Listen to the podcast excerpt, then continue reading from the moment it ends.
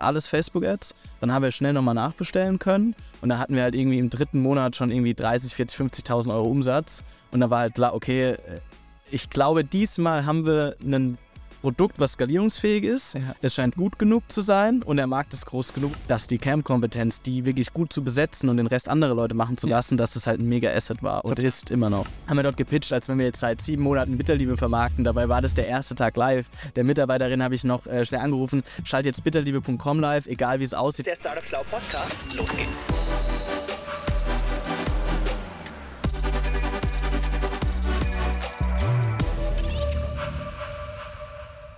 Also, liebe Leute, ich bin heute im wunderschönen Mannheim. Ehrlich gesagt, das Wetter ist nicht ganz so schön. Es hat knackige zwei oder drei Grad draußen. Und ich sitze mehr oder weniger neben dem Hauptquartier von Bitterliebe oder Bitter Power. Und neben mir sitzt der Gründer und Geschäftsführer, der liebe André Sirek. Ganz herzlich willkommen im Bulli.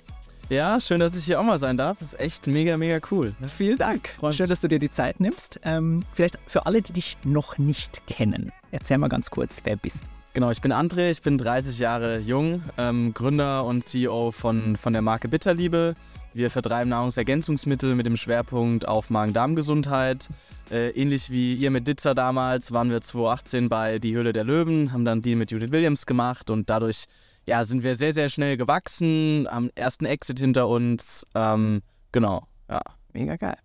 Ähm, wir wollen heute ein bisschen in deine Geschichte einsteigen und verstehen, wie du geworden bist, wer du heute bist. Aber vielleicht als schnelles Kennenlernen oder erweitertes Kennenlernen spielen wir eine Runde entweder oder in zehn ganz schnellen Fragen, beginnend mit Geduld oder Ungeduld. Ungeduld. Um Erlaubnis fragen oder Entschuldigung sagen? Entschuldigung sagen. Menschenführung, Geschenk oder Last? Geschenk. Fortbildungsfreudig oder unbelehrbar? Fortbildungsfreudig. Bauchentscheidung oder nur Zahlen, Daten, Fakten? Bauch. Kochen oder bestellen? Kochen. Sich verletzlich zeigen oder angeben? Verletzlich zeigen. Zu viel bezahlen oder verhandeln um den letzten Cent? Das kommt drauf an, aber ich würde eher sagen verhandeln, ja. Nur E-Mail-Signatur oder beste Grüße, dein André? Nur Signatur. Marktforschung oder Intuition? Intuition. Ja, sehr gut. Ähm, André, dann lass uns doch mal in deiner Intuition direkt anfangen. Ich habe ein bisschen recherchiert und herausgefunden, dass dein unternehmerischer Weg gar nicht so unternehmerisch, sondern im klassischen Angestelltenverhältnis in der Ausbildung angefangen hat. Nimm uns doch mal mit in diese Zeit. Wie hat dein Weg da angefangen? Ja, ähm, ich glaube, mein Weg ist so ein bisschen anders wie, wie viele andere Gründer im E-Commerce, äh, die dann studiert haben als erstes und so weiter. Also ich habe mit 16 äh, nach der Realschule gesagt, ich will jetzt erstmal kein Abitur machen, ich will eine Ausbildung machen, will irgendwie arbeiten, kein Bock mehr auf Schule. Ähm, habe dann eine Ausbildung angefangen als Industriekaufmann bei DB Schenker, die Logistiktochter von, von der Deutschen Bahn. Ja ähm, währenddessen mein Fachabi gemacht ähm, und das war eine sehr harte Zeit, weil ich im Vergleich zu meinen Freunden, die Abitur gemacht haben, hatte ich eben nicht um 13 Uhr Schule aus, äh, sondern ich hatte irgendwie bis 16.30 Uhr musste ich arbeiten, dann bin ich in die Abendschule gegangen und war irgendwie um halb zehn daheim, am nächsten Tag wieder um sechs raus. Also es war mit 16 schon, also ich würde sagen, das war noch härter als meine Gründungsjahre, das war schon die härteste Zeit in meinem Leben, weil ich halt noch sehr, sehr jung war und äh, halt einen ganz anderen Tagesablauf hatte äh, oder haben musste wie jetzt meine Freunde. Ja. Und in der Zeit habe ich sehr, sehr viele Menschen äh, bei der Bahn kennengelernt, die wirklich jeden Morgen aufgestanden sind und ihren Job gehasst haben. Und das war so dann der Grund, warum ich für mich entschieden habe, ich muss irgendwie was anderes machen, weil so will ich nicht enden. Ich wusste die nicht, Perspektive wolltest du so nicht haben. Genau, die Perspektive wollte ich auf gar keinen Fall. Ich wusste, ich mache das Ding zu Ende, aber wenn ich was anfange, mache ich es auch zu Ende. Ähm, aber ich werde auf keinen Fall dann direkt da irgendwie loslegen und arbeiten, weil die wirklich die schlechte Laune dort, das, das hat mich wirklich abgeschreckt. Und so ist meine Suche dann gestartet, was, äh, wie leben denn Leute, die jetzt ihren Job nicht hassen und was gibt es denn für äh, Opportunitäten? Und äh, so bin ich dann irgendwann auch zum Gründen gekommen, weil ich das für mich als meinen Ausweg aus diesem angestellten Hamsterrad gesehen habe und zum Glück dann auch eingeschlagen habe, ja. die Richtung. Ja. Ich finde das gerade mega spannend, dass du das erzählst mit Menschen, die halt ihren Job gehasst haben. In dem Moment, wo du es gesagt hast, kam mir ein Bild aus der ehemaligen Deutsche Bank-Kantine, ähm, wo ich zumindest Praktikum gemacht habe, aber da so die immer gleichen frustrierten, traurigen Gesichter an diesen Tischen gesehen habe und gedacht habe, okay, das kann ja auch nicht die Perspektive sein. Ähm, aber der Deutschen Bank insofern sehr dankbar war, als dass wir da viel gelernt und euch auch meinen Mitgründer kennengelernt haben. Also es war insofern auch für dich vielleicht ein abschreckendes Beispiel oder ein ich weiß nicht, ein Warnsignal oder wie, wie würdest du das ja, ich glaube, also es war wichtig, dass ich die Ausbildung gemacht habe, sonst wäre mein Weg vielleicht anders gewesen, aber auch schon oft darüber nachgedacht. Ähm, von daher abschreckend in einer Hinsicht ja. Und es hat mir aber auch die Augen sehr früh geöffnet. Ich will aus meinem Leben mehr machen. Und das habe ich bei, sage ich mal, sehr guten Freunden gesehen, dass die Erkenntnis erst deutlich später kam, mhm. weil eben durch Abitur wurde dir damals noch vorgegaukelt, dir steht die Welt offen, du kannst alles machen. Dann im Studium, immer, die meisten immer noch nicht so ganz gewusst, was sie machen wollen. Und für mich war halt schon mit 16 klar, genau so will ich nicht enden. Und deswegen muss ich irgendwie was anderes machen, ich muss irgendwie mehr draus machen und dadurch habe ich halt sehr, sehr, ich bin sehr, sehr früh sehr reif geworden. Und das hat mir, das wäre ohne die Ausbildung so nicht gewesen. Ja. Von daher hat es mir schon einiges gegeben, was dann auch in der Zukunft oder äh, ja, sehr geholfen hat. Ja. Und was hast du da ausprobiert? Äh, ja, boah, da müssen wir ein bisschen zurückgehen. Ja, also angefangen hat äh, gar nicht mit dem Gründen, sondern äh, ich, ich habe dann irgendwann, ich muss äh, ins M&A gehen, ich muss irgendwie äh, Investmentbanking studieren und damals war noch Wall Street ziemlich cool und Wo, woher kam der Gedanke, das zu tun? Ach, von, weiß ich nicht, Filmen, Internet, keine Ahnung, wo es schnelle Geld halt so sitzt. Da hat halt irgendwie dieses Thema Geld hat für mich bedeutet, dieser Ausstieg von diesem Hamsterrad und wie komme ich da am schnellsten hin? War irgendwie das Thema MA halt äh, für mich sehr, sehr groß.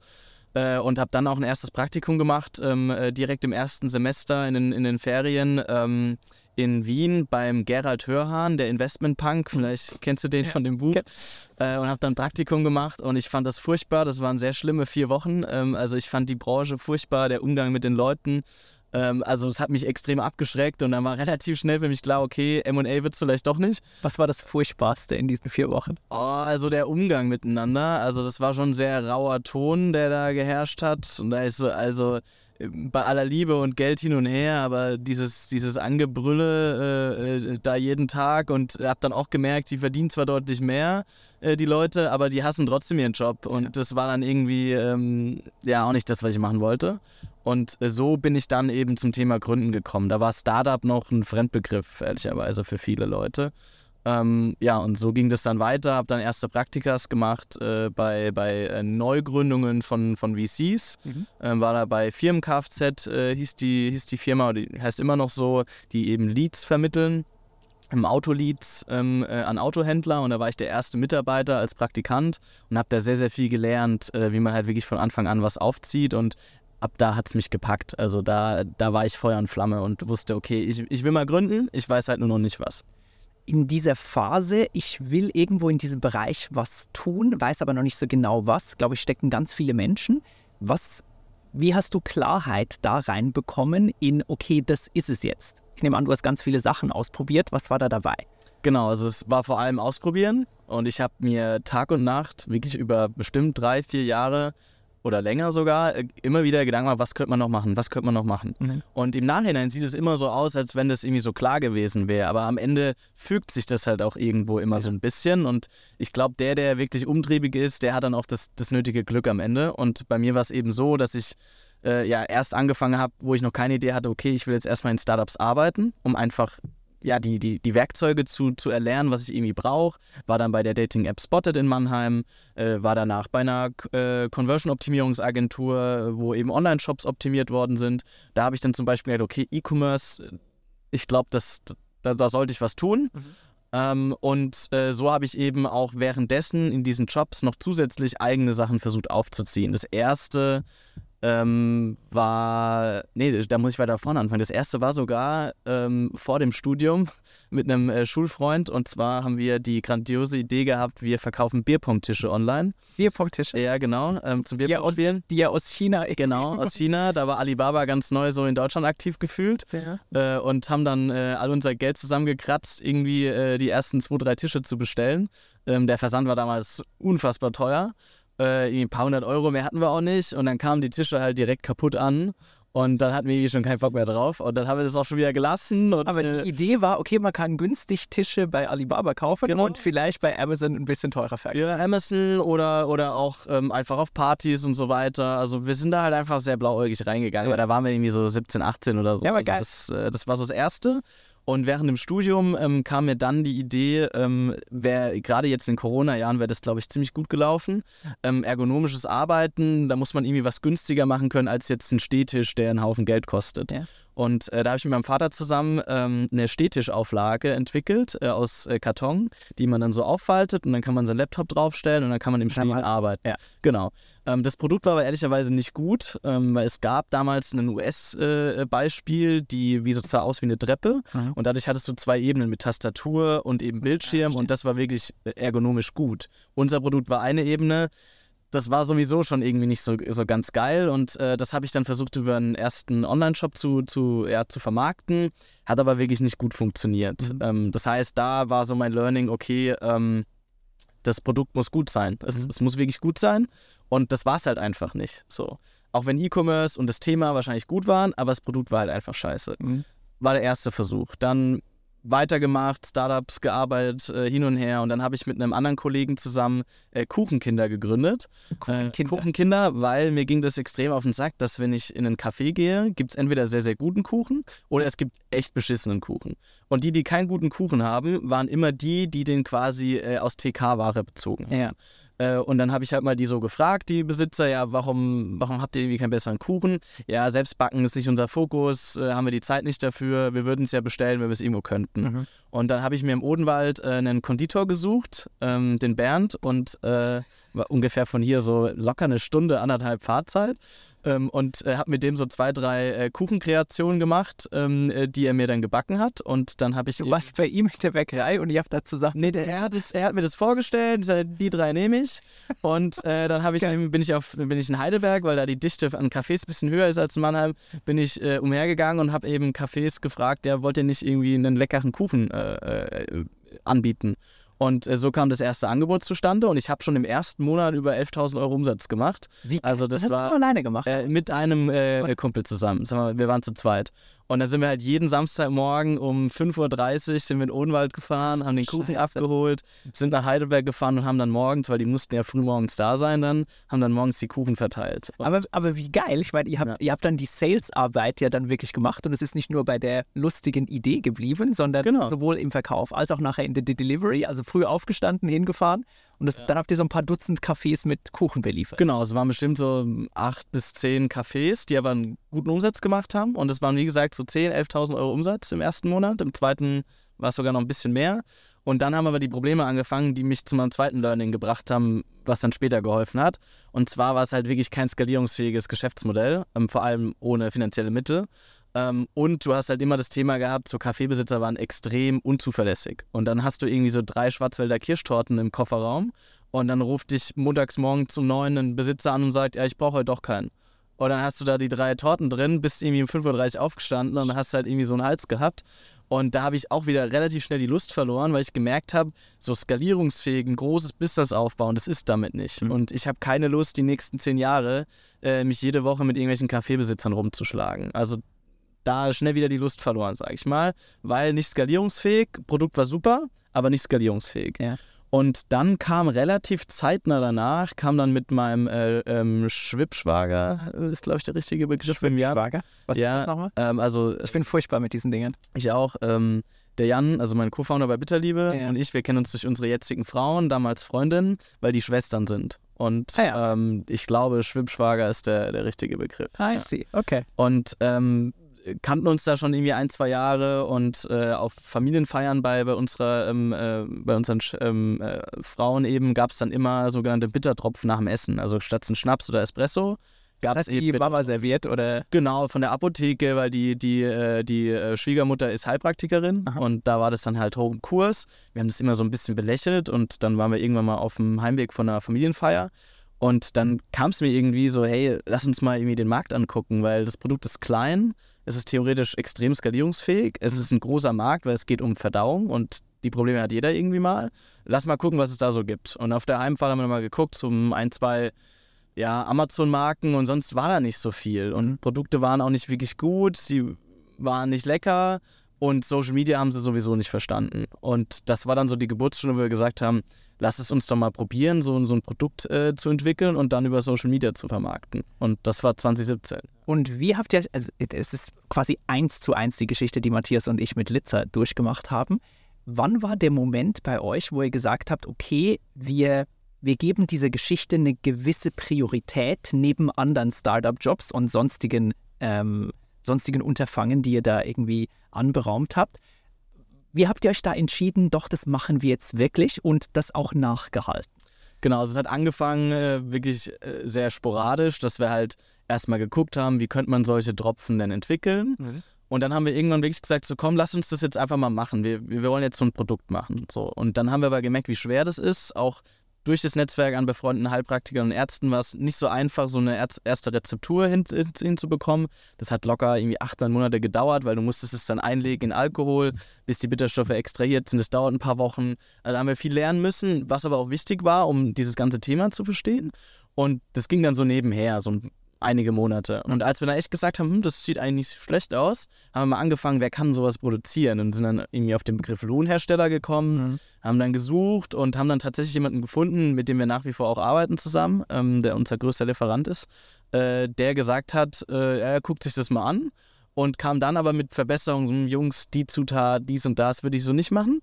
Ähm, und hat uns dann tatsächlich 600 Flaschen quasi ähm, ähm, produziert. Und haben gesagt, okay, das Geld nehmen wir in die Hand. Das waren jeder so zweieinhalbtausend Euro.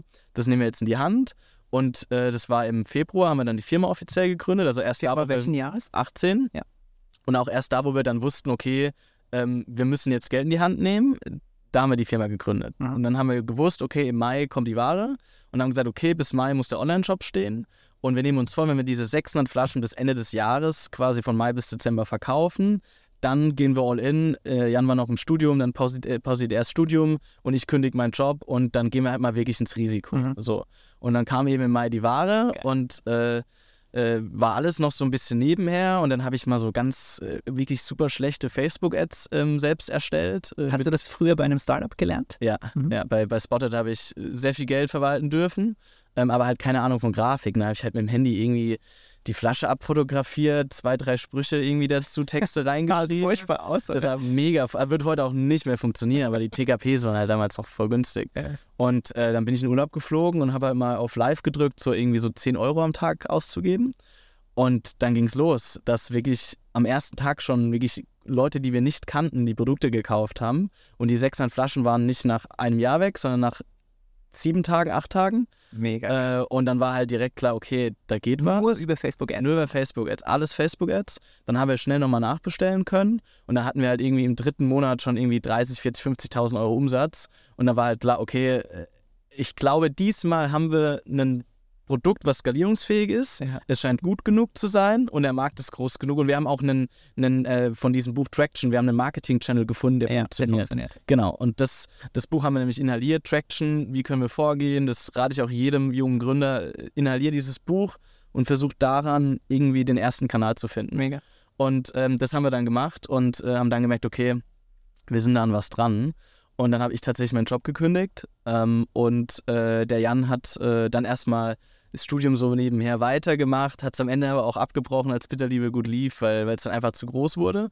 Und äh, so sind wir dann gestartet und sind relativ schnell dann auch an unsere Grenzen gestoßen, weil es war halt das erste Mal wirklich was funktioniert hat. Mhm. Und wir haben halt äh, im vierten Monat irgendwie schon sechsstellige Umsätze gemacht und das ist uns alles so ein bisschen. Wie habt ihr ja, Logistik? Ja, es war, es war wilder Chaos. Also es war irgendwie morgens Facebook-Ads äh, einprogrammieren in, äh, in den Werbe-Ads-Manager und mittags Pakete packen mit Checklisten, abgehakt, ja, haben wir das schon nochmal aufgemacht, ist da wirklich das drin, was die Person bestellt hat? Und sind dann nachmittags kurz vor Ladenschluss zu, zur Deutschen Post gefahren äh, mit, so einem, mit so einem Sack voll, die haben uns gehasst irgendwann.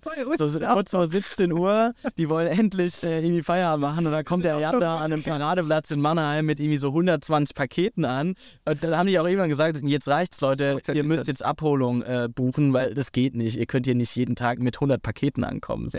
Und äh, damals war auch unsere Umsatz- und Supply Chain Planung war war halt so, wir hatten so eine Kiste von, von, von der Deutschen Post und dann später von DRL.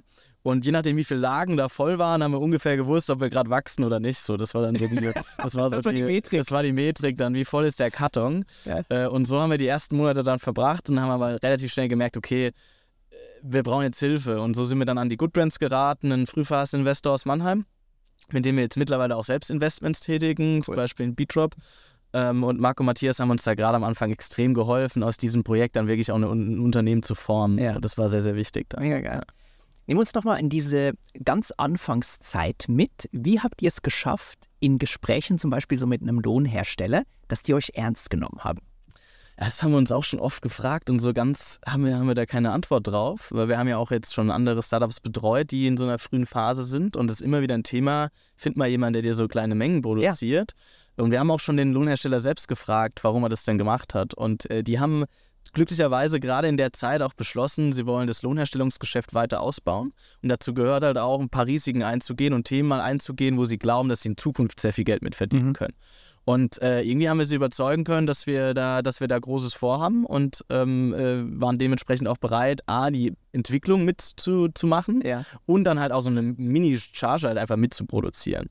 Und äh, ich kann es ich kann's dir wirklich nicht, nicht genau sagen. Es war irgendwie auch ein bisschen Timing und Glück, dass die halt sagen, komm, machen wir mit euch. Bei uns war das ein Riesenthema. Matthias und ich hatten eigentlich nie vor, selbst in die Produktion reinzugehen, aber waren notgedrungen, weil mit allen Menschen, mit allen Bäckereien oder Produzenten, mit denen wir gesprochen haben, die haben gesagt, nee, äh, zu kleine Stückzahl, zu mhm. kompliziert, mhm. zu mühsam. Und dann haben wir gesagt, ja gut, dann müssen wir es halt irgendwie selbst machen und sind dann selbst diesen Produktionsweg gegangen, ähm, weil wir es ja einfach nicht geschafft haben, jemanden für so kleine Mengen zu begeistern. Würdest du sagen, es war einfach ein glücklicher Moment oder gab es zwei, drei Dinge, die ihr echt richtig gemacht habt, damit es auch funktioniert hat?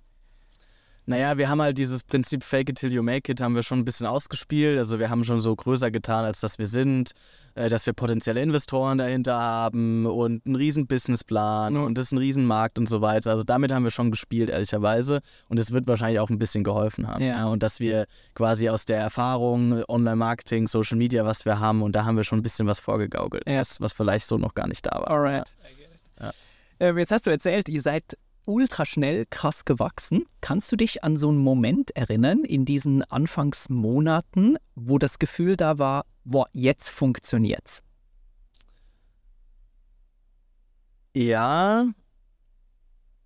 Ja, das war echt, es sind zwei Momente. Der erste Moment war tatsächlich glaube ich, sogar in der ersten Woche oder in der zweiten Woche, weil am Anfang haben uns echt auch Family and Friends extrem unterstützt und haben Sie haben geholfen, packen und ja auch auf Social Media gepostet, bestellt und von Freunden von Freunden, die bestellt haben. Die fanden das alles so ultra geil, dass mal jemand was gründet, weil das da irgendwie so noch nicht gab und die haben uns da wirklich brutal supportet. Das war so der, der, der Moment, wo, wo wir halt auch noch einiges an Umsatz hatten, gerade die ersten zwei Wochen von Leuten, die wir irgendwie kennen. Ja. Und als wir dann aber gemerkt haben, okay, wir wachsen, wachsen, wachsen und das sind alles Leute, die kennen uns nicht, die haben nur wegen dem Produkt das gekauft. Also mhm. weder, weil wir eine starke Marke haben, noch wegen uns persönlich. Das, das kommt von diesem Kanal Facebook Ads. Und das war schon so ein Moment, wo wir gesagt haben, okay, wir sind an irgendwas dran, was größer ist. Wir sollten das verfolgen. Mhm. Und der zweite Moment war dann so drei, vier Monate später, als wir dann wirklich ähm, ja, die ersten 100.000 Euro von der Good Brands auf dem Konto hatten und dann wussten, krass, das hat jetzt echt ein professioneller Investor, glaubt an uns und hat uns jetzt eine sechsstellige Summe überwiesen. So, und das war halt so ein Moment, das war halt damals so, so viel Geld. Geisteskrank so, viel Geld. Boah, so was? Sechsstellige Summe auf dem, äh, haben wir auch direkt Screenshot gemacht und so ausgedruckt und so. Das war so, wow, so viel Geld kriegen wir jetzt zum Arbeiten. Die vertrauen uns, dass wir das irgendwie groß machen. Und das war schon, das war schon, äh, ja, ein krasser Moment dann. Ja, ja.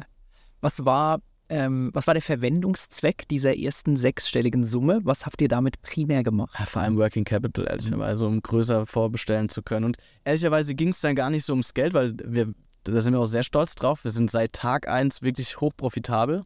Ähm, und wir haben auch damals das Geld nicht gebraucht. Ähm, aber es ist uns halt über den Kopf gewachsen, weil wir nicht wussten, wen sollen wir jetzt einstellen? Was sind die ersten Stellen, die wir besetzen sollen? Ähm, sollen wir ein großes Büro nehmen, ja oder nein? Äh, wie verhandeln wir mit, äh, mit, äh, mit unserem Lohnhersteller über Zahlungsziele, mhm. machen wir die Logistik selber, machen wir es in-house, alles Fragen, die heute so easy sind zu beantworten, aber damals war das noch so für uns so, oh, da gab es noch nicht so eine riesen LinkedIn-Bubble, wo, wo du am Tag drei Beiträge zu jedem Thema irgendwie siehst. Und, äh, wir waren total überfordert, was jetzt die nächsten richtigen Schritte sind. Und dafür haben wir dann die Goodbrands eigentlich geholt. Also das Geld war nice to have so und dann kommen wir ein bisschen vorplanen ähm, Wäre aber auch ohne gegangen. Aber primär Know-how genau. und so ein bisschen Sparring aus ja. einer erfahreneren Flughöhe. Genau, Sparring, ja. Um uns auch als Unternehmer irgendwo zu formen, so ein bisschen. Was ihr jetzt mit meinem bescheidenen Blick von außen, glaube ich, grenzgenial gemacht habt, ist, dass ihr euer Geschäftsmodell halt so gebaut habt, dass ihr euch auf eine bestimmte Wertschöpfung hart konzentriert.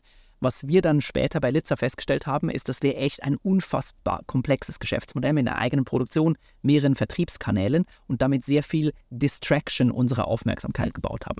Wie kamt ihr drauf oder wie ist das bei euch so passiert? Wolltet ihr das von Ursprung oder kam das primär durch Sparing von außen? Naja, es hat irgendwann angefangen, gerade wenn du halt irgendwie morgens Ads machst und mittags Pakete packst und irgendwann halt merkst, okay, in diesem Social Media Thema sind wir, glaube ich, echt ziemlich gut oder die Besten in unserem Bereich zumindest, in unserer Branche. Da, da, da waren wir einfach zu dem Zeitpunkt schon ziemlich gut und ziemlich tief drin. Und dann packst du wieder Pakete äh, und da ging, halt, da ging mehr schief als irgendwie Marketing. Mhm. Und dann fragst du dich halt irgendwann, naja, was ist denn deine Kernkompetenz als, als Firma so? Und da war halt relativ schnell klar, unsere Kernkompetenz, die wir haben oder auch haben wollen in Zukunft, ist die Marke mhm. quasi groß zu machen ähm, und Social Media. Das, sind, das ist unser Fokus. Und da haben wir relativ früh auch gesagt, das war zum Glück noch Vorhöhle der Löwen, äh, da hatten wir noch die Diskussion, machen wir das Lager selbst oder nicht. Und dann haben wir irgendwann wirklich den Cut gemacht. Wir bauen eine Firma auf, die wirklich ähm, asset-light ist. Das heißt, wir fokussieren uns auf die Themen, die für uns wirklich relevant sind und die wir gut beeinflussen können, indem wir die Besten sein können. Mhm. Und alles, wo es jemanden gibt, einen Dienstleister, der das immer besser machen wird als wir selbst, lagern wir aus. Und dann war halt klar, Lohnherstellung, never ever machen wir selbst Nahrungsergänzungsmittel. Also das ist ja krass, was du da für Vorgaben hast. Die Anfangsinvestition von mehreren Millionen Euro für so eine Anlage, also macht einfach keinen Sinn. Dann sparen wir halt irgendwie, äh, also dann legen wir halt irgendwie 10 Cent drauf äh, pro Stück, aber äh, wir kriegen das fertige Produkt und alle sind happy. Und das zweite war eben die Logistik, wo wir dann echt gesagt haben, okay, jetzt, jetzt nimmt es überhand und wir sind keine Lagerleute, äh, das können andere besser wir suchen uns einen äh, Fulfiller und äh, dann passt es schon. Und dann haben wir auch relativ schnell gemerkt, als wir das ausgelagert haben, dass die Camp-Kompetenz, die wirklich gut zu besetzen und den Rest andere Leute machen zu lassen, dass das halt ein mega Asset war und Total. ist immer noch. Ja. Was war der erste Mitarbeiter, die erste Mitarbeiterin, die ihr eingestellt habt? Ähm, das war tatsächlich um so die ganze Bürokratie und alles, was so anfällt, wenn du auf einmal irgendwie tausend Bestellungen hast, Rechnungen etc. Also oper klassisch Operations. Ähm, und die Person, die Sabrina, ist auch immer noch bei uns im Unternehmen.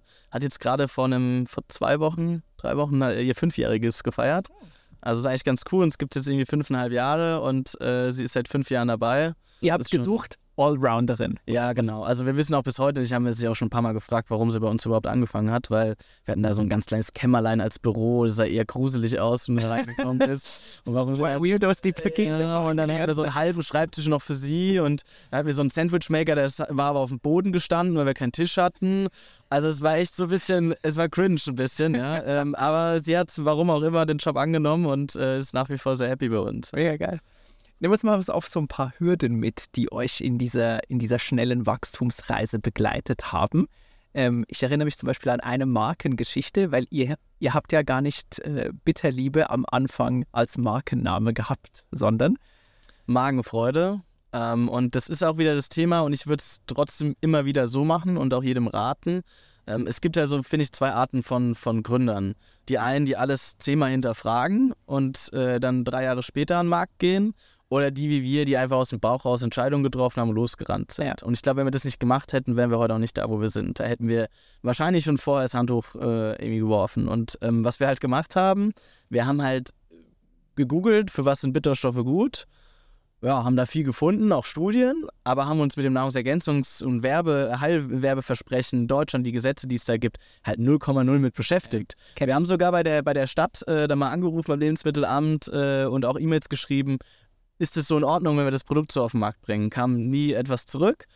Sind wir gestartet, wir haben Antwort als Zustimmung, Go. dachten wir, ja, ähm, äh, äh, Magenfreude gestartet, weil wir dachten, naja, es bringt dem Magen Freude, so ein geiler Name, legen wir los.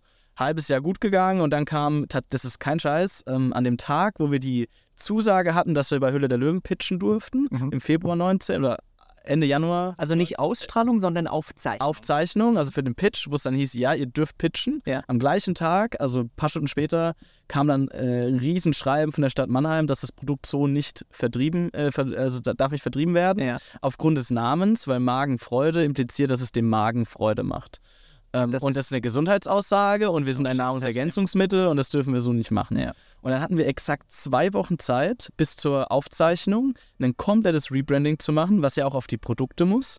Und wir dachten halt noch, dass die äh, Löwen ein riesen Team haben, die das direkt online checken. Das heißt, wir haben auch noch einen Online-Shop umgebaut äh, auf, auf einen neuen Namen und wir haben uns halt, also wirklich Tag, Nacht- und Nebel-Aktion, was für Namen, was zwei Wochen machen. komplett. Mit Druck, mit Print, mit allem. Und da hatten wir zum Glück eine Mannheimer Agentur, die halt wirklich Tag und Nacht uns da geholfen hat, äh, ein Design zu finden und, äh, und das irgendwie geil machen zu lassen. so. Und dann haben wir es echt geschafft, in zwei Wochen ein komplettes Rebranding zu machen zu Bitterliebe, was Glück im Unglück war, weil der Name ist viel skalierungsfähiger als Magenfreude. Also äh, auch das Design viel, viel besser als was, was wir da damals hatten.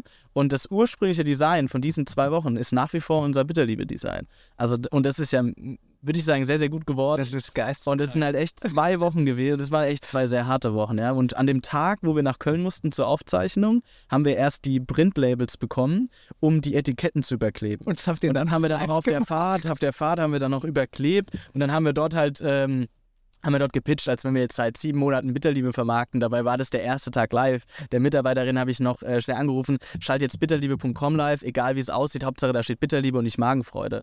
Und äh, wir haben dann halt da ja wieder so getan, als wenn wir das seit acht Monaten machen. Dabei war das halt äh, ja äh, eine sehr enge Nummer, ja. Und ihr habt euch auch nicht versprochen im Pitch und habt Da haben wir auch sehr viel Schiss gehabt, dass wir halt dann irgendwie Magenfreude sagen, weil es war halt noch so im Kopf drin. Ja. Auch, wir haben ja noch selbst Support gemacht zu dem Yes. Zeitpunkt. Und dann, äh, liebe Grüße, André von Magenfreude. Und dann von heute auf morgen, nee, Bitterliebe. Und es war, also es hat geklappt, aber da hatten wir echt großen Respekt vor, dass wir uns da äh, verquatschen. Ja. Ja. Ihr habt ja dann einen Deal gemacht. Ähm, ich habe in Erinnerung mit Judith Williams. War sonst noch jemand dabei? Äh, wir haben drei Angebote gehabt. Äh, Judith, Judith war das eine. Dann hatten wir vom äh, Ralf Dümmel ein Ja. Angebot und ein Kombi-Angebot vom Nils Glagau und Dagmar Wörl. Alright. Was haben die so sehr an euch gefeiert? Ich glaube, am Ende waren es die Zahlen, ehrlicherweise, weil ähm, bis dato waren halt wenige äh, Startups dort, die halt sagen konnten, okay, wir sind jetzt seit neun Monaten da, haben irgendwie 300.000 Euro Umsatz auf der Uhr, sind profitabel, ähm, geile Wachstumsaussichten, einen, fetten ROAS online und ich glaube, dass die Zahlen haben da schon äh, überwogen. Und Wo lag der? ich glaube, wir hatten schon so beide so junge, äh, junge Typen, die so richtig Bock hatten. Wir haben uns extrem gut darauf vorbereitet. Wir hatten wirklich auf jede Frage hatten wir eine perfekte Ja. Ähm, und das hat halt damals noch echt, und also da gab es halt echt krasse Unterschiede in der Qualität der Gründer, die die, die Shows sind teilweise extrem unvorbereitet. Und wir haben halt zu allem die perfekte Antwort gehabt und halt auch perfekte Zahlen. Und ich glaube, das war am Ende das, was, was entschieden hat. Ja. Und Deal ist dann passiert mit der Judith? Genau, ja, also äh, wir hatten eben die Angebote, wir haben lange überlegt, dann noch in der Show, das sieht man ja dann nicht, zwischen äh, Ralf Dümmel und Judith Williams und haben dann Da aber in diesem gesagt, Käfig. ja, genau, ja. genau. Hier hast du dich auch Ja. noch verhandelt und überlegt. Ja, und dann haben wir aber gesagt, komm, ich glaube, die Judith passt zur Marke sehr, sehr gut und da sind wir nach wie vor sehr happy mit der Entscheidung. Erzähl mal, wie ging es nach Höhle der Löwen weiter? Der Deal ist ja dann wirklich passiert. Also es war auch nicht nur ein Fernsehdeal, ähm, sondern wie bei uns auch, ähm, das ist de facto passiert. Wie ist es nachher? Ich meine, ihr hattet schon mit Good Brands ähm, einen anderen Investor drin. Ähm, aber wie war nachher die Zusammenarbeit, wo sich das etwas professionalisiert hat und dann wirklich ja, größere Investoren mit reinkommen? Ja, ich muss sagen, so, so rein operativ hat sich bei den Einstieg, bei, beim Einstieg durch Judith Williams gar nicht so viel geändert, Mhm. ähm, weil sie ja auch, sage ich mal, ein sehr frühphasiger Investor sind, äh, die Start Now. Ähm, wa- was sich extrem geändert hat, wir haben, wir haben halt äh, sehr viele Türen geöffnet bekommen, also gerade in den Handel rein. Ähm, das, wir hatten davor auch schon Gespräche mit DM und da hieß es, Bitterprodukte im Handel, das wird Funktioniert niemals, nicht. funktioniert nicht. Dann waren wir mit Judith Williams dort, beziehungsweise mit der Christine, der Beraterin. Und ähm, dann hieß es immer noch, ja, das wird nicht klappen und für 15 Euro schon gar nicht, viel zu teuer für den Handel. Und dann haben sie gesagt, naja, durch Hülle der Löwen, durch die Sendung, ihr kriegt mal eine Zweitplatzierung, Mhm. ähm, das heißt so ein Display. Und wenn es gut klappen sollte, wo wir nicht dran glauben, dann können wir über eine Regallistung sprechen. Ja. Also Display für die, die in dem LEH-Sprech noch nicht so drin sind, ist ein Kartonaufsteller, Genau. der dann jetzt in eurem Fall bei der Kasse stand oder wo Ah, unterschiedlich, unterschiedlich. Das war total unterschiedlich. Und den hatten wir dann. Und äh, wie gesagt, die Einkäuferin wird niemals funktionieren. 15 Euro niemals. Und wir haben halt echt hart verhandelt und gesagt, nee, wir gehen nicht runter vom Preis, weil dann können wir online, also wir können nicht für 10 Euro einen Online-Shop aufbauen. Die wollte 9,99 Genau, ja. Mhm. Und wir haben gesagt, machen wir nicht, das ist ja gut, aber dann, dann ist es halt eine einmalige Sache, wenn es nicht läuft. Ja. Und das End vom Lied ist, dass seit drei Jahren die Tropfen, wo sie gesagt hat, das wird nicht laufen, ist das bestlaufendste Produkt im kompletten Regalbereich. Teilweise, je nach Monat, ist es so, dass nur die Tropfen 30% vom Gesamtumsatz von der Regalfläche ausmachen. Wow. 30 Prozent, nur dieses eine Produkt ähm, vom Gesamtumsatz. Und da sieht man mal, also die können Zukunftstrends halt auch nicht so gut einschätzen, die, Mhm. die Einkäufer. Ja. Und gibt es da schon Eigenmarken-Nachahmer? Ja, äh, also nicht Eigenmarken, aber von den großen bekannten Nahrungsergänzungsmittelmarken im Handel billige Kopien, teilweise eins zu eins von der Rezeptur. Ja. Was natürlich uns am Anfang schon ein bisschen geärgert hat, aber wo man mittlerweile auch wieder sieht, durch den Fokus auf die Marke und nicht jetzt auf andere Themen im Unternehmen, haben wir es halt wirklich geschafft, als wirklich die Premium-Marke im Magen-Darm-Bereich äh, wahrgenommen zu werden. Und dadurch haben wir sogar festgestellt, es gibt zum Beispiel Produkte, die äh, haben die Hälfte gekostet im Regal und sind mittlerweile wieder ausgelistet worden von großen Marken, weil sie nicht, weil sie nicht gelaufen, weil die Leute dann trotzdem sagen, nee, ist in Bitterliebe, weil da glauben sie dran, dass das besser hilft. Und ähm, dementsprechend war das total richtig, sich von Anfang an auf den Markenaufbau eben zu fokussieren. Das heißt, der Retail war euer zweiter Kanal mhm. neben dem Online-Shop. Genau. Ähm, ihr seid heute wo sonst noch?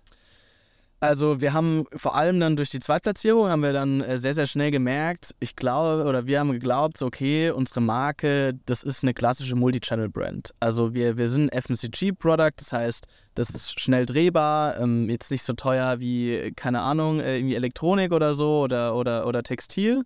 Und da haben wir sehr, sehr früh verstanden, okay, je mehr äh, Touchpoints wir zum Kunden haben, desto besser. Mhm. Weil der eine hat halt jetzt Magenprobleme, geht zum DM, der andere bestellt es online, der dritte auf Amazon. Und deswegen haben wir sehr, sehr früh dann angefangen, nach Hülle der Löwen wirklich eine Multi-Channel-Brand aufzubauen. Ja.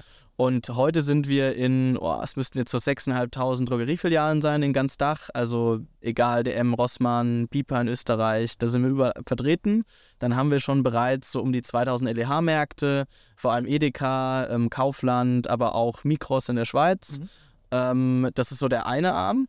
Ähm, dann Amazon haben wir uns auch lange ähm, dagegen entschieden und haben dann fast ein bisschen zu spät zu Höhle der Löwen dann angefangen, auch Amazon zu machen. Äh, weil damals war halt noch so, na, schade das irgendwie dem Online-Shop und äh, kaufen die dann statt beim, im, im Shop bei Amazon ein. Und mittlerweile haben wir die Erkenntnis, der Amazon-Kunde ist ein ganz spezieller Kunde. Also wenn du einmal bei Amazon wirklich viel einkaufst, dann suchst du da auch nach Produkten, ja. die du findest. Und wir haben zum Beispiel jetzt schon oft festgestellt, wenn ein TikTok viral ging oder wenn wir beim Bayerischen Rundfunk erwähnt wurden beim Beitrag über Bitterstoffe. Dann gehen die auf Amazon. Dann gehen die, gehen die auf Amazon und kaufen da ein. Also sie suchen wirklich auf Amazon und dadurch sind die Umsätze dann an, an so einem Tag auf Amazon viel höher wie auf den anderen Plattformen. Ja. Und deshalb war das für uns eine Erkenntnis, okay, wir müssen Amazon machen. Das, es gibt einfach einen Kunde, der kauft da nur ein und den kriegen wir auch nicht gewandelt als Online-Shop-Kunden. Ja. Haben wir viel probiert, hat nicht funktioniert, machen wir. Dann haben wir unsere Online-Shops in, in der Dachregion und in Italien und ähm, die sind schon mittlerweile unser größter Kanal und der größte Fokus ist auf Online, weil wir halt auch die meisten Hebel haben. Wir haben die meisten Daten über die Kunden. Ähm, die Journey ist, ist deutlich länger. Wir können neue Produkte besser promoten. Das heißt, der Fokus liegt auf Online. Amazon läuft so nebenher und dann haben wir eben unser B2B-Geschäft mit Drogerie und LEH und auch noch Teleshopping, was natürlich über Judith Williams dann auch kam. Ja. Ja. Wie verteilt sich der Umsatz über diese vier Kanäle? Das hat sich stark gewandelt. Also wir hatten Jahre, ähm, ich glaube so 2021, 2022, da war äh, B2B schon bei 50 Prozent, ähm, also sehr groß. Mittlerweile ist Online schon deutlich größer. Da sind wir irgendwie bei, bei 70 Prozent Online. Also Amazon und euer eigener Genau, und 30 Prozent ist B2B. Das ist ungefähr so die, die Supermärkte und äh, online Drogerie, genau. Teleshopping als kleinster Kanal? Ja, also war auch, äh, ich glaube, äh, das Jahr nach Höhle der Löwen 2020 war Teleshopping sehr groß, weil wir halt auch sehr viel Reichweite bekommen haben von, von HSE. Ähm, und dann ging es aber relativ zügig auch wieder runter. Ja. Wenn jetzt so viele ähm, Point of Sales, also verschiedene Listings bei Retail-Märkten, einen eigenen Online-Shop habt, wie strukturiert ihr euer Marketing? Also wo, wo gebt ihr Gas? Ist Fernsehen ein Kanal bei euch? Was ist euer Hauptpferd? Genau, also unser Hauptpferd ist nach wie vor Social Media, also sowohl bezahlt, äh, Performance Marketing, als auch organisch. Äh, und da haben wir sehr, sehr gute Teams aufgebaut und ähm, das ist auch so unsere, unser Herzstück. Also die meisten Mitarbeiter bei uns sind im Marketing tatsächlich mhm. tätig. Und ähm, da haben wir eigene Teams, die sich um TikTok kümmern, äh, Rezepte. Also wir machen ganz, ganz viel Content, ja. äh, äh, Rezepte, äh, gesunde Rezepte, ähm, Sportübungen. Also für jeden Kanal, sei es YouTube, Instagram, TikTok, haben wir verschiedene Formate, die wir mit internen Leuten, aber auch mit externen Experten mittlerweile durchführen. Also wir haben wirklich so eine Expertenplattform, nennen wir es mittlerweile, wo dann Ärzte, Heilpraktiker etc gewissen Content für uns produzieren oder mit uns produzieren. Und das hebt uns halt schon mal von der Konkurrenz ab, weil es wirklich niemanden gibt, der ganzheitlich über Gesundheit so viel Content produziert wie wir aktuell. Und das hilft mittlerweile. Es war eine Vorleistung, ehrlicherweise, weil so ein organischer Umsatz kommt halt nicht von heute auf morgen. Aber mittlerweile sehen wir, wie unsere Reichweite immer stärker wird, die Bestandskunden höher werden, ähm, die, die organischen äh, Traffic-Aufrufe äh, auch viel, viel höher werden. Das das eine Thema, was wir in-house mit sehr viel Liebe und sehr viel Detailliebe auch wirklich äh, umsetzen. Und das andere ist eben Performance Marketing, vor allem im Social-Bereich, also gerade Meta-Ads. Ähm, das war, wie gesagt, am Anfang schon äh, der, der eine Kanal und ist nach wie vor bei uns. Aber die Rohrs sind nicht mehr die gleichen wie da. nee, liegt ja vor allem auch in den, an der TKP-Entwicklung oder CPM-Entwicklung. Das ist echt schade, wie, wie das sich. Ne, aber deswegen muss man halt eben auch ja, ähm, da sehr tief drin sein.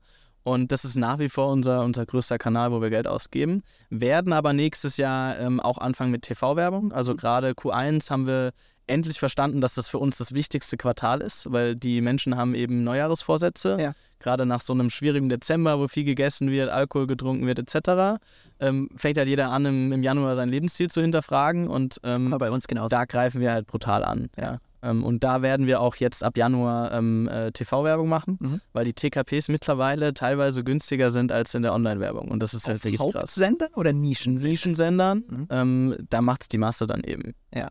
Und die TKP-Vergleiche sind teilweise echt krass. Also eine Meta wird langsam wirklich teuer. Ja. Sag, mal, sag mal ein paar Zahlen dazu. Ah, da müsste ich jetzt die, die Camilla, unsere CMO, fragen, die ist ein bisschen tiefer drin. Aber ähm, äh, wir haben das uns jedes Jahr neu bewertet, sollen wir TV machen. Und dieses Jahr war das erste Mal, wo wir gesagt haben, okay, und jetzt, jetzt müssen wir es machen. Ja, jetzt, jetzt ist, ja, jetzt, ja, jetzt haben wir viel über Geschäftsentwicklung gesprochen. Sag noch ein paar Takte zum eigentlichen Produkt. Bitter ist ja auch ein Stück weit im Sprachgebrauch nicht sehr positiv äh, besetzt. Ähm, was macht euer Produkt so speziell? Warum ist das gut und warum kommt das jetzt erst wieder? Weil ich habe gelernt und gelesen, irgendwie Omas früher haben das sehr oft gehighlightet und als natürlich gut empfunden. Heute muss man das irgendwie wieder neu ausbilden. Mhm. Das will ich zweiteilen, weil wir mittlerweile uns als ein bisschen andere Marke positionieren wollen oder uns auch anders sehen. Aber jetzt rein auf Bitterstoffe bezogen, wo wir auch damals gestartet sind, ähm, ist halt das Thema gewesen, dass wir gesehen haben, okay, ähm, Bitter ist an sich sehr, sehr gut für den Körper, auch wenn es negativ besetzt ist. Warum ist es negativ besetzt? Ähm, wir haben sukzessive in den letzten Jahrzehnten deutlich mehr Konservierungsstoffe konsumiert, Zucker, ähm, und eben nicht mehr die natürlichen Geschmacksrezeptoren äh, bedient. Und einer davon ist eben auch bitter. Also den tragen wir schon in uns. Und ähm, gerade als Kind hat man eine Abneigung gegen Bitter und ähm, Pflanzen beispielsweise entwickeln ja Bitterstoffe, um sich vor Fressfeinden ja, zu so schützen. Abwehr. Ja. Abwehr. Und das klingt ja erstmal eher negativ, aber Bitterstoffe haben eben sehr, sehr gute Eigenschaften für die Verdauung. Also die produzieren Speichel, dadurch wird die Nahrung besser zersetzt, dadurch fühlst du dich besser nach dem Essen. Das sind eben sehr, sehr viele positive Effekte und das wusste man früher auch schon. Mhm. Aber durch diese Umstellung in der Ernährung ist das einerseits irgendwie so in Vergessenheit geraten und Produkte, die eigentlich bitter waren, die wurden eben so umgezüchtet, dass sie gar nicht mehr durch Pestizideinsatz beispielsweise, dass sie gar nicht mehr so bitter schmecken. Ah, also verstehe. Beispiel Rucola, mhm. der, wenn man heute mal im äh, Supermarkt Rucola kauft und drauf rumkaut, mal drauf achten, der schmeckt scharf, aber nicht mehr bitter. Also der schmeckt schon lange nicht mehr bitter. Und aber der war früher Der war früher sehr bitter, genau. Wenn man auf den Wochenmarkt geht, da kann das teilweise je nach äh, Gemüse- und Salatsorte noch, noch anders sein, dass da ein Chicorée beispielsweise, dass der richtig knackig bitter schmeckt. Und äh, da spürt man dann auch immer die, die quasi das schon in der Ernährung integrieren. Mhm. Wenn die unsere Tropfen probieren, sagen die so, ja, schmeckt ganz gut. Und die, die halt bitter, sage ich mal, irgendwie noch nie in ihre Ernährung integriert hatten, die verziehen halt richtig das Gesicht am Anfang. Mhm. So. Also da hatten wir auch immer geile Content-Formate am Anfang. ich die sagen. Gesichtszüge so zu zeigen bei Bitter. Und das hat uns am Anfang auch sehr geholfen, damit zu spielen, weil natürlich das für viele so war, oh, was ist, was ist denn bitter? Ja. Im Handel gab es keine Produkte, Social Media hat da auch keiner für geworben. Mittlerweile sieht es anders aus. Also allein bei DM gibt es irgendwie vier oder fünf Bitter-Produkte im Regal. Damals waren wir die ersten. Ähm, und wir sind schon da sehr stolz drauf, weil wir haben den Markt in gewisser Weise educated. Also ja. ohne uns gäbe es diesen Bittermarkt in Deutschland wohl nicht, wie es ihn jetzt gerade gibt. Ja. Ähm, das, das ist klar. Ähm, wir haben dann aber irgendwann festgestellt, okay, warum nutzen die Leute eigentlich unsere Produkte? Weil sie Magen-Darm-Beschwerden haben. Wir sind keine Arzneimarke, aber gerade wenn man auf natürliche Weise ähm, sich eben ähm, ja, besser ernähren möchte und was für seine Magen-Darm-Gesundheit tun möchte, ähm, kommt man eben an, an Bitterprodukten ja, auf natürliche Weise zumindest nicht, nicht so wirklich dran vorbei und haben uns dann damit beschäftigt, okay, also sind wir wirklich eine Bittermarke oder um was geht es bei uns eigentlich? Haben da viel mit Kundenumfragen gearbeitet und so weiter und sind irgendwann zu der Erkenntnis gekommen, naja, wir sind eigentlich eine Magen-Darm-Brand, weil es geht eigentlich um das Thema Magen-Darm-Gesundheit und im Darm fängt halt auch eben äh, die Gesundheit an. Der Darm ist unser zweites Gehirn und ähm, wenn der Darm gut funktioniert, dann sind wir generell auch, leben wir gesünder. Und dementsprechend haben wir uns dann entschlossen, okay, wir müssen es irgendwie schaffen, so ein bisschen wegzukommen von reine Bittermarke, weil dann bleiben wir auch zu nischig und das Wachstum wird auch irgendwann langsamer, hin zu einer Magen-Darm-Brand. Und ähm, da haben wir uns lange Zeit gelassen, weil wir halt auch wussten, im Namen steckt halt schon Bitter drin, das ist jetzt nicht so einfach. Und haben dann die Produktreihe Bitterliebe Plus entwickelt, wo wir eben ein Bestandteil immer eine Bittersubstanz haben und dann aber eine andere Funktionalität hinzugefügt haben. Zum Beispiel für Säurebasenhaushalt, für deinen Stoffwechsel, mhm. ähm, für deine Lebergesundheit, äh, für deine Darmbakterien, ähm, die sehr, sehr wichtig sind. Und haben da eine Produktwelt geschaffen, die einerseits immer eine Bitterkomponente hat und andererseits ein komplett neues Thema aufmacht, was wir nur mit Bitter so gar nicht hätten bespielen können. Mhm. Und das ist wirklich eingeschlagen wie eine Bombe. Also da haben wir noch viel größeres Wachstum mit erreichen können in den letzten zwölf Monaten, ähm, als wir davor jemals gedacht hätten, dass die Bitterliebe so groß werden kann. Mhm. Also wir haben uns da wirklich sehr viel Zeit gelassen und nicht wie andere Brands, die dann irgendwie so 30 Produkte auf den Markt werfen und dann gucken wir mal, was passiert. Wir haben uns wirklich sehr viel Zeit gelassen, wie kommt es an, wenn wir die Produkte machen, verwässern wir nicht zu sehr die Marke dann, ja. was, für was wir eigentlich stehen. Und da haben wir sehr viel intern diskutiert, sehr viel ausprobiert, sehr viel designt und überlegt, wie die Story sein könnte. Und die Zeit hat sich wirklich ausgezahlt, weil ähm, das läuft sehr, sehr gut. Und mittlerweile werden wir auch als die Marke wahrgenommen, dass es um Magen-Darm-Gesundheit geht. Natürlich immer noch mit diesem Bitter-Fokus, mhm. aber den wollen wir ja auch nicht verlieren. Ja, spannend. Ihr habt es ja auch geschafft, in der Wachstumsreise ähm, weitere Investoren zu gewinnen. Ähm, beschreib mal, wie das passiert ist und warum. Genau, also äh, nach Judith Williams dann, ähm, wo, wo, wo, die Start Now eingestiegen ist, im äh, Notartermin war, glaube ich, April 19 äh, sind wir dann ja auch durch den Handel sehr, sehr schnell gewachsen. Und ähm, dann war so Mitte 2020, also eigentlich erst so zwei Jahre nach Gründung, äh, war dann halt so der Punkt, wo unsere ersten Investoren an die Goodbrands gesagt haben: so, hey, ihr wächst sehr schnell, ihr habt einen, ihr macht sehr viel Profit. Für uns ist es jetzt eigentlich so ein Punkt, wo wir euch A nicht mehr so viel helfen können. Und B ist es jetzt eigentlich von der Größe her ein Punkt, wo, wo wir eigentlich rausgehen würden. So. Und ähm, dann haben wir halt gesagt, okay, ich glaube, für die nächste Wachstumsphase jetzt einen Investor zu finden, der uns äh, für die nächsten Schritte unterstützen kann, ist sehr, sehr wertvoll, weil wir auch da sehr früh, wie bei dem Asset-Light-Modell, haben wir sehr, sehr früh verstanden, ähm, dass wir gerade als junge Gründer, wir wollen gewisse Fehler nicht machen und deswegen geben wir lieber Shares ab um uns gewisse Expertise reinzuholen für die jeweiligen Phasen. Ja. Das war am Anfang bei der Good Brands so, ohne die wir nie so erfolgreich gewesen wären. Äh, ohne Judith Williams hätten wir niemals den Zugang zum Handel in, in, in der Größe gehabt. Äh, und dann war eben der Punkt, wo wir wussten, okay, und jetzt muss es mal professioneller werden. Ähm, wir müssen eine richtige Struktur aufbauen. Äh, das ganze Reporting-Thema war noch sehr hemdsärmlich, Cashflow-Planung etc. Ja. Äh, wir brauchen jetzt einen, einen, Investor, der uns, sage ich mal, aufs nächste Level hebt. Ja. Und das und, war damals schon bei um die 10 Millionen Umsatz, oder? Genau. Sie habt ihr schon eine ordentliche Flughöhe. Genau, also innerhalb von zwei Jahren. Also es ging wirklich flott vorwärts. Es ging schon sehr flott vorwärts. Respekt. Und äh, dann haben wir uns da entschieden, einen, einen strukturierten M&A-Prozess zu machen. Ähm, auch darf man, darf man auch nicht vergessen, ähm, oder muss man auch so ehrlich sein, äh, Jan und ich hatten bis dato gar keine Rücklagen. Und ähm, wenn du halt zwei Jahre 24-7 alles gibst äh, und auf dem Konto ist eigentlich noch mehr oder weniger eine Null drauf. Auf dem privaten auf Konto. privaten Konto. Und dann siehst du, wie die Firma wächst und hast du halt schon irgendwie so Respekt, was ist, wenn es jetzt doch mal gegen dich läuft? Und dann kannst du irgendwie in zehn Jahren erzählen, wie cool das war, aber musst dich wieder beim Arbeitsamt irgendwie melden. So, ähm, weiß ich nicht. Und dann war der Moment halt da, wo wir halt mit, äh, mit dem Thorsten Hack-Spiel, mit dem wir auch mittlerweile gut befreundet sind von OX8, einen strukturierten MA-Prozess gemacht haben und da dann am Ende uns für Arcus entschieden haben, einen äh, Bright Equity Investor aus München, der die Mehrheit übernommen hat. Das heißt, auch Jan und ich haben Anteile verkauft in, in signifikanter Höhe.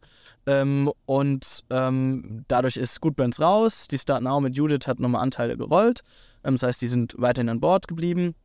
Und ähm, das war dann so das Setup Ende 2020. Und ich hätte nie, ich habe schon oft drüber nachgedacht, weil wir auch immer noch sehr stark wachsen. Das heißt, aus der Perspektive war es ja eigentlich eine schlechte Entscheidung, äh, da Stacks vom Tisch zu nehmen und, und irgendwie Kasse zu machen. Ähm, aber ich glaube nicht, dass wir heute ähm, da stehen würden, wo wir stehen, weil natürlich die Entscheidungen uns deutlich leichter gefallen sind. Also es ist uns leichter gefallen, ein kalkulierbares Risiko einzugehen mit der Firma, weil wir eben auch privat schon eine gewisse Absicherung hatten ja, durch den ersten Exit. Ja. Genau. Durch den ersten Exit kam halt eine gewisse Absicherung und dadurch sind viele kalkulierbare Risiken, uns ist, ist uns leichter gefallen, die zu treffen ja. dann, als, als vorher. Weil vorher war echt teilweise so nahe dem Burnout bei Entscheidungen so und danach waren halt manche Themen einfach lockerer, weil wir einfach wussten, wir haben ein gewisses Polster jetzt äh, durch den Deal mit Arcus. Ähm, Und es war halt auch irgendwie so nach zweieinhalb Jahren auch schon irgendwie eine coole Nummer, da schon einen Exit zu machen. Ähm, und äh, das hat auch sehr, sehr geholfen, damit Arcus wirklich die, nächsten, die, die letzten drei Jahre wirklich das Unternehmen auch nochmal auf ein ganz anderes Level zu heben. Ja. ja. Was hat es mit eurer Motivation gemacht? Ihr wart vorher zwar in einem profitablen Unternehmen, auf, ich nehme an, kleinem Geschäftsführergehalt mit privat kleinem Vermögen, ähm, dann nach einem Exit und auch einem neuen und schöneren Geschäftsführergehalt ähm, ist ja eine deutlich größere Absicherung und man könnte argumentieren, eine klein, einen kleinerer Hunger da. Wie war das bei euch? Ehrlicherweise, ganz am Anfang nach dem Deal war das tatsächlich so, dass also meine, kann ich kann nur für mich sprechen, aber dass meine Motivation, ich sag mal so die ersten drei Monate nach dem Deal, die ist wirklich signifikant zurückgegangen. Ähm, also wirklich heftig zurück, wo man auch mal hinterfragt hat, äh, warum mache ich das überhaupt? Warum mache ich das überhaupt? Weil der Betrag schon so gut war, dass ich damals gesagt hätte, das, das reicht für immer so, ähm, ich muss nicht mehr arbeiten. Ähm, und dann habe ich mich halt gefragt, naja, ist es jetzt das, was ich noch machen will? Und ähm, dann kam aber relativ schnell auch die weiteren Erfolge, die wir eben mit der Firma gemacht haben. Und dann haben wir, dadurch, dass wir auch diesen, äh, diesen Switch gemacht haben zur Magen-Darm-Brand, ja. haben wir dann nochmal entdeckt, okay, wie viel Potenziale diese Firma hat und wie groß wir noch werden können. Und ähm, da haben Jan und ich uns ein privates Ziel gesetzt. Wir wollen die Firma leiten, bis wir 100 Millionen Umsatz machen ähm, weil wir daran glauben und weil wir das auch einfach irgendwie geil finden, wenn das mal in der Vita steht, dass wir eine Firma mit 100 Millionen Umsatz aufgebaut haben. Und das ist das ganz große Ziel von uns auch privat und solange werden wir auch weiterhin an Bord bleiben. Ähm, Wo steht ihr jetzt? Das große Ziel. Ja, das kann ich jetzt aktuell aus verschiedenen Gründen nicht so viel zu sagen, aber wir sind auf einem guten Weg. Also wir haben noch ein gutes Stück vor uns, aber wir sind auf einem guten Weg. Wenn du sagst, wir haben die Eckpfeiler gesetzt dafür. Eckpfeiler und Leitplanken sind genau. gesetzt. Wir was, wissen, wie wir wachsen. Was ist die zeitliche Variable? Ach, schon nochmal drei Jahre, ja, mindestens, ja. Wenn es sehr, sehr gut läuft. Also wir, wir haben da keinen Zeitdruck. Ähm, wir wollen auf die 100 Millionen wachsen. Wir glauben auch ehrlicherweise, wenn man mal 100 Millionen äh, Umsatz macht, dann hast du auch als Organisation eine gewisse Größe, ja. wo du dich auch selbst hinterfragen musst als Gründer und Unternehmer, ob du noch die richtige Person als CEO oder als COO bist. Vielleicht gibt es dann andere Rollen, die mehr Sinn machen äh, sieht man ja oft, dass dann äh, ja, ein Aufsichtsrat wechselt oder für gewisse Teilbereiche noch zuständig ist und sich einen Manager holt, der halt weiß, wie man so einen großen äh, Laden dann auch eben managt. Ja.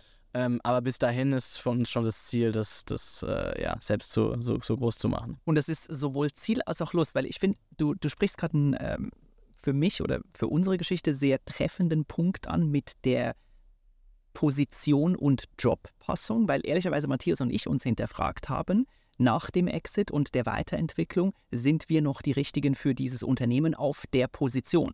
Und wir haben, wir haben einen ziemlichen Gedankenwandel hinter uns gehabt von einem erst sehr klaren Ja zu einem, nee, eigentlich gibt es talentierte, talentiertere und von der DNA passendere Menschen mhm. für diese Weiterentwicklung. Ich höre raus, ihr habt euch äh, dafür entschieden, dass ihr die passenden seid. Wie balancierst du diese diese eigentlich unterschiedlichen DNAs eines Gründers, der mit sehr viel Gaffertape und WD40 äh, äh, irgendwie am Anfang Dinge zusammenschustert, zu jetzt dem Aufbau eines Unternehmens, was skalierbarer, strukturierter, prozessorientierter, rollenorientierter ist, das sind ja schon unterschiedliche Dinge. Es sind auch komplett unterschiedliche Rollen von damals zu heute. Ja. Ähm, äh, ich glaube, das war auch so ein gewisser, gewisser Weg. Es hat ein bisschen gedauert ähm, äh, auch die Verantwortung abzugeben, nicht mehr operativ so stark tätig zu sein. Ähm, aber dadurch, dass wir immer in jeder Phase, in jeder Wachstumsphase einen, einen geeigneten Sparringspartner äh, hatten, habe ich mich persönlich auch entwickelt als Person. Ja. Und dadurch bin ich sehr früh weggekommen oder, oder habe sehr früh verstanden, ich muss äh, die operative Führung abgeben, um wirklich am Unternehmen arbeiten zu können. Und habe das dann auch irgendwann lieben gelernt. Also ich bin da stolz drauf, dass ich heute sagen kann, ich habe zum Beispiel nicht mal einen Zugang zu unserem ERP-System. Äh, äh, müsste ich jetzt erfragen von unseren Mitarbeitern, weil wir operativ das so gut ausgelagert haben an richtig gute Leute, die das Unternehmen voranbringen operativ, sodass wir strategisch uns, äh, Jan und ich, uns mehr Gedanken machen können, wie kommen wir denn zu diesen 100? Ja. Wo müssen wir dran arbeiten? Und das, das war jetzt kein, äh, das war jetzt nichts von heute auf morgen, dass, dass wir die Entscheidung gefällt haben, dass wir dann auch nur noch strategisch am Unternehmen gearbeitet haben. Also das war ein langer Weg, die letzten drei Jahre. Dann ist auch Arcus, äh, also unser Bright Equity Investor, sehr geholfen, weil natürlich auch ein äh, PE will natürlich ähm, eine, ein Unternehmen aufbauen, was unabhängiger wird von seinen Gründern, ja. weil das ein gewisses Risiko einfach birgt. Wenn ich jetzt morgen sage, ich gehe jetzt auf Hawaii, ich habe keinen Bock mehr, Ähm, dementsprechend war das auch so eine Bedingung, das Unternehmen so weiter zu entwickeln äh, seit Start oder seit Beginn mit Arcus, dass es unabhängiger wird von uns als Person. Ja. Und da haben wir sehr viel dran gearbeitet und in der Phase haben wir aber auch gemerkt, nee, wir sind schon auch die richtigen Personen für, für, für, für die Stelle für die nächsten Jahre. Ähm, wir hinterfragen es aber auch immer wieder und wenn wir irgendwann zur Entscheidung kommen würden, so, hm, ich glaube, jemand anderes würde es besser machen, Ja. muss man da halt auch ehrlich zu sich, zu sich selbst sein. Aber aktuell, ähm, ja, fühlen wir uns ganz wohl in unserer Rolle. Und ist dir und euch das leicht gefallen, dieser Loslassprozess? Kann ich auch nur für mich sprechen? Äh, für mich ja. Also äh, das ist auch, also wir, wir, wir haben auch sehr, sehr ähm, ehrliche Feedbackrunden mit unseren Mitarbeitern, mit unseren Teamleads und so weiter. Und gerade letztens äh, war dann so ein Feedback, so André, ein, eine Sache, die du wirklich gut machst, ist dieses Verantwortung abgeben. Äh, und äh, das ist auch eines unserer Core Values in der Firma, das Thema Ownership. Äh, weil wir halt sehr früh schon gesagt haben, das war schon 2020, so ey, wenn wir jemanden einstellen, dann soll die Person das A besser machen als wir vorher Ja. und uns ja Arbeit abnehmen. Das heißt, ich will da gar nicht noch dreimal drüber gucken, ob das jetzt passt. Das heißt, es ist dein Verantwortungsbereich. Du stehst gerade für die Ergebnisse. Dafür bekommst du aber auch extreme Freiheit in, in deinem Doing. Und das passt manchen Leuten weniger, die sollten dann bei uns auch nicht anfangen zu arbeiten. Und andere finden es eben voll geil, Ja. quasi Unternehmer im Unternehmen zu sein. Und das war dann so eine Leitkultur, die wir früh angefangen haben zu führen, dass wir sagen so, hey, wenn du bei uns anfängst, bist du Unternehmer im Unternehmen. Sind die auch beteiligt? Äh, nicht direkt natürlich, das ist in der Größe, wie wir, wie wir jetzt sind, äh, etwas schwierig. Ähm, aber es gibt eben extrem große Verantwortungsbereiche, äh, die man eben führen kann, wo sich die Leute weiterentwickeln können, äh, ihr Budget verwalten, äh, ihre Bereiche voranbringen können. Ähm, also nicht Unternehmen im Sinne von Gesellschaftsanteilen, sondern wirklich sehr, sehr selbstständiges Arbeiten, Ja. wo auch die Ziele teilweise selbst von den Leuten definiert werden. Ja. Ähm, das ist uns schon sehr, sehr wichtig. Und dann gibt es halt Leute, denen taugt das nicht so oder das, Genau. ist, das ist nicht so in deren DNA, aber die sind dann auch nicht so spannend für euch. Genau, also das äh, mittlerweile haben wir auch einen sehr guten Recruiting-Prozess, wo wir das mit abfragen, die Core Values, und äh, äh, wo wir dann auch wirklich ehrlich äh, äh, die Leute dann äh, hinterfragen, sich selbst hinterfragen lassen, sind wir der richtige Arbeitgeber für dich? Weil ähm, wir sind niemand, der dir dann sagt, das ist deine Aufgabe, mach die bitte und dann kontrollieren wir zusammen, ob du es richtig gemacht hast. Sondern es gibt einen roten Faden, es gibt ein Onboarding, es gibt OKRs, also wir arbeiten schon mit, mit vielen Zielen. Aber wie du dahin kommst, das ist deine Verantwortung, wenn du eben diese Bereiche verantwortest. Ja.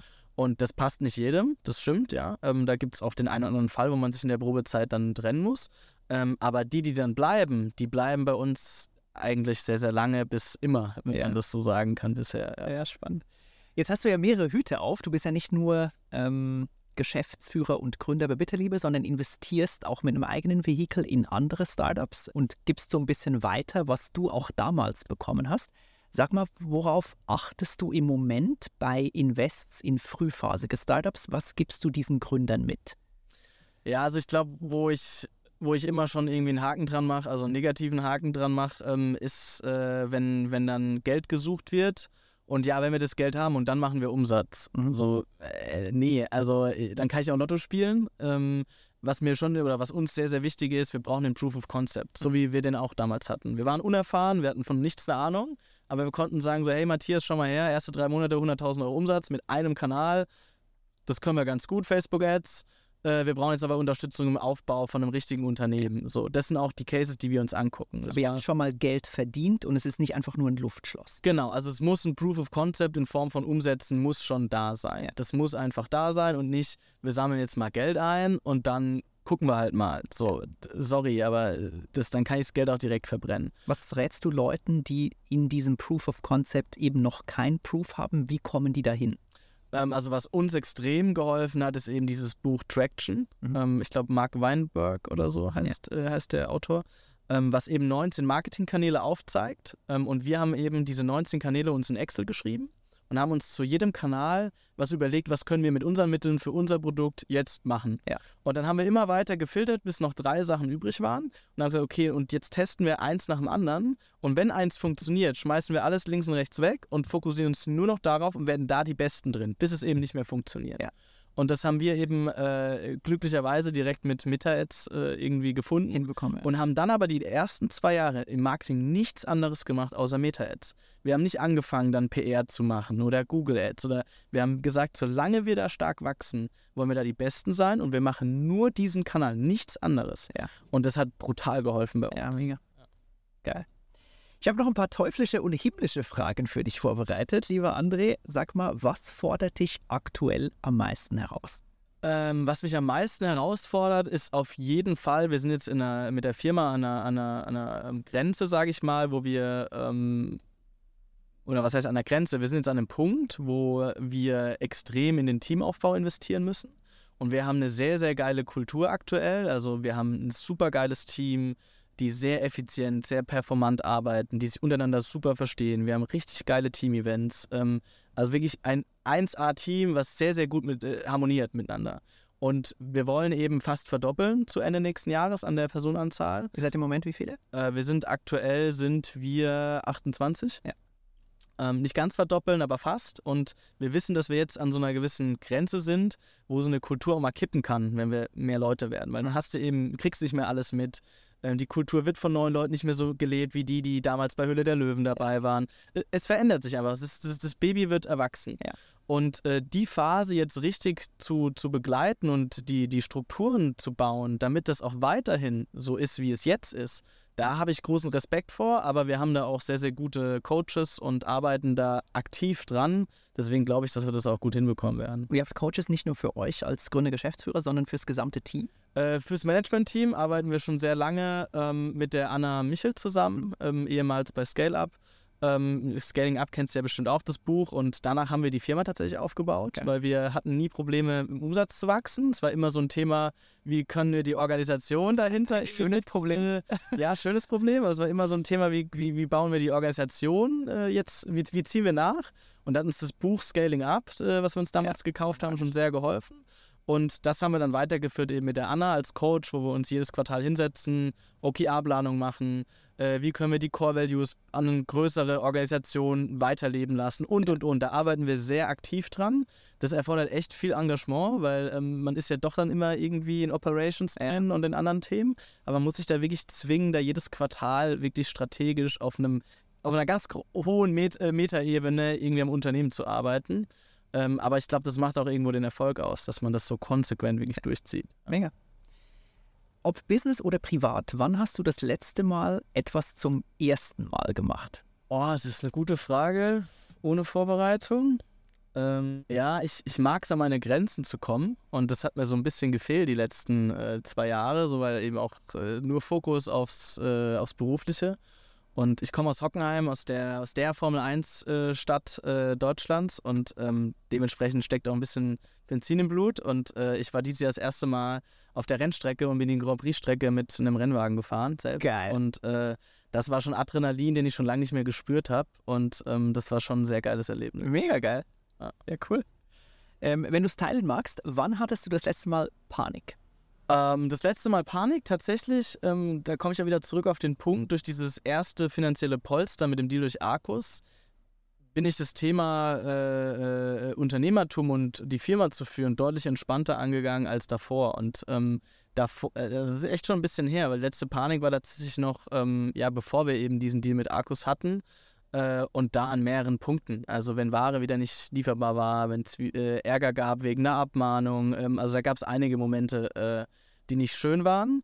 Äh, die Themen haben wir auch immer noch, ähm, aber mit den Jahren lernt man eben auch äh, ja, damit besser umzugehen. Eine gewisse Abgestumpftheit genau, ähm, ja. oder größere Leidenstoleranz kommt. Beides, ja. ja. Geil. Ähm, wer hat unter deinem Erfolg am meisten gelitten? Ja, ich glaube schon so der Freundeskreis teilweise. Ähm, äh, jetzt nicht mehr so, aber gerade am Anfang, weil natürlich viel weniger Zeit da war und man vieles äh, abwägen musste und vieles abgesagt hat. Mhm. Äh, also der Freundeskreis hat schon am meisten, glaube ich, darunter gelitten. Ja. ja. Alright. Und wenn du im Moment deine Lebensbereiche, ich weiß nicht, Beziehungen, Finanzen, Karriere, Beruf und so weiter, wenn du die ranken müsstest, welcher Bereich rankt im Moment am schwächsten?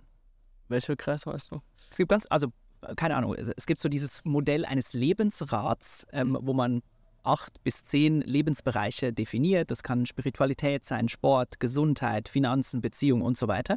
Wenn du das jetzt ranken müsstest und die Logik Lebensrat kommt daher, dass die Bereiche so ausgefüllt sind, dass sich das Rad dreht.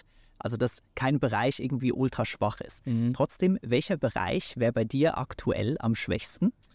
Ja, das, was man ja eigentlich als Unternehmen, also ich bin ja auch gestartet, um eben mehr Flexibilität zu haben, aber wenn man dann so eine große Firma führt, dann leidet es halt doch meistens und es ist halt, äh, ja, vor allem Sport, äh, privat, also für mich selbst was zu tun, mhm.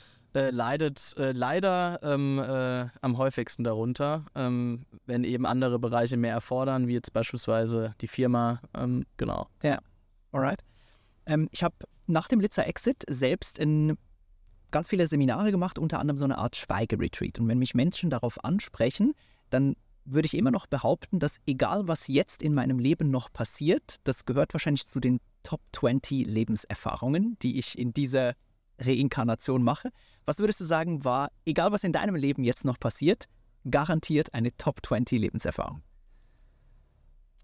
Das war tatsächlich, das klingt jetzt ein bisschen blöd, weil es monetär ist, aber der Notartermin mit Arcus, die Unterschrift, die ich da gesetzt habe, das war schon sehr emotional für mich, weil das das erste Mal im Leben und ich komme aus einer normalbürgerlichen Familie, mhm. das erste Mal klar war, wenn jetzt morgen alles vorbei ist, ich muss nicht den erstbesten Job annehmen. Ich kann mir wirklich mal auf mich hören, auf was ich Lust habe zu machen. Mhm.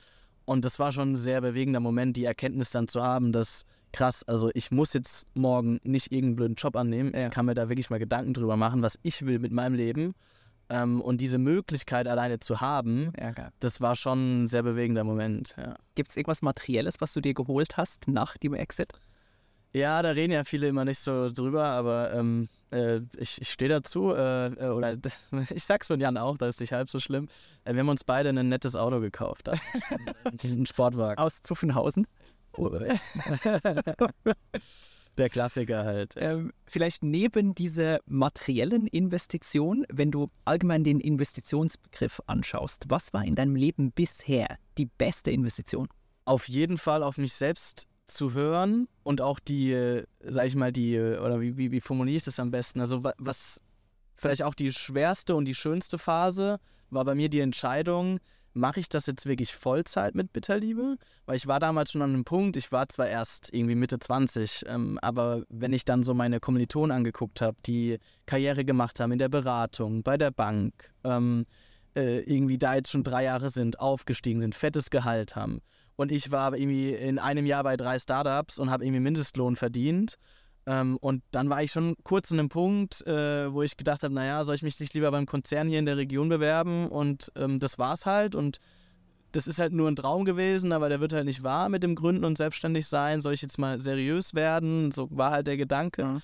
Und diese Entscheidung zu treffen, nein, ich gehe jetzt nochmal voll ins Risiko. Mhm. Und vielleicht werde ich dann ausgelacht, wenn ich dann irgendwie mich arbeitslos melden muss im halben Jahr ähm, die, die Entscheidung, ob das jetzt wirklich der richtige, der richtige Weg ist, das ist mir extrem schwer gefallen. Ja. War aber rückblickend auch, äh, oder gerade dann, wo ich die Entscheidung getroffen habe, eine unglaubliche Last, die mir von mir gefallen ist. Ja. Und ich hatte selten oder eigentlich nie so eine intrinsische Motivation, wie so die ersten zwölf Monate, wo ich dann wirklich an meinem Baby gearbeitet habe. Also da, da hatte ich Energie, das habe ich noch nie gespürt. Also das, das war wirklich beeindruckend. Mega geil. Ja.